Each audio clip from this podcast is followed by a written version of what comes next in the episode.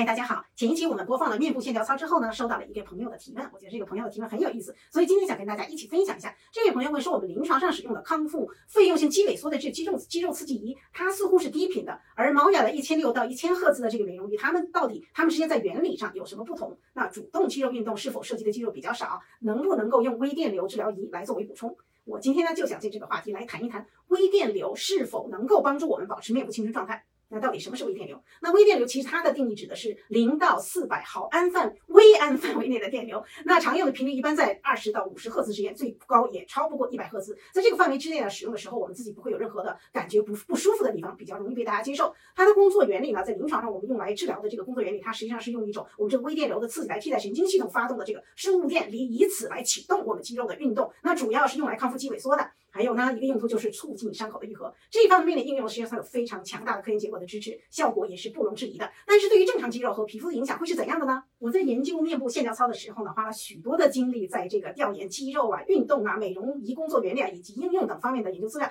在微电流方面呢，我有三个故事可以跟大家分享的。第一个呢，就是关于利用微电流刺激这个肌肉这个原理来增加运动员的这个。Performance 运动能力方面的研究吧，这些研究呢，最终的结果其实基本上都落在了微电流被动训练肌肉有效，但是但是呢，效果是微乎其微，就是比较弱吧，就不值得去做了。因此，我们就可以断定它基本上是不能够替代我们主动运动了。那第二个呢，就是近年来有一个比较代表性的、有代表性的微电流美容仪方面的这个临床研究，使用的方法就是每天二十分钟，连续三十天，结果发现皱纹呢的确会变浅，尤其是对于额头部位的这个治疗呢，效果最显著，它的改善程度在百分之十八左右。另外一个呢，就是有效的就是眼周了，但是微电疗对于口周和鼻部的这个皱纹呢，改善效果不够显著，百分之五十到百分之六十三的人对于皱纹的皱纹的改善是满意的。那这个研究告诉我们以下三点：第一个就是立竿见影是做不到的，任何告诉你我治疗以后马上有效果，那你就要考虑考虑这这句话的真真伪了，对吧？需要坚持才能够见效。那第二个呢，就是微电流呢是针对对肌肉的刺激，对肌肉的训练，比较适合额部和眼周皱纹的改善，具对于其他部位效果不够好，所以呢正好跟我们面部线雕操可以互补。这就回答了这位朋友的提问。那我们面部肌肉训练最大的困难呢，正好就在这两个部位，因为会担心重复的动作加重这两个部纹的部位的皱纹的产生。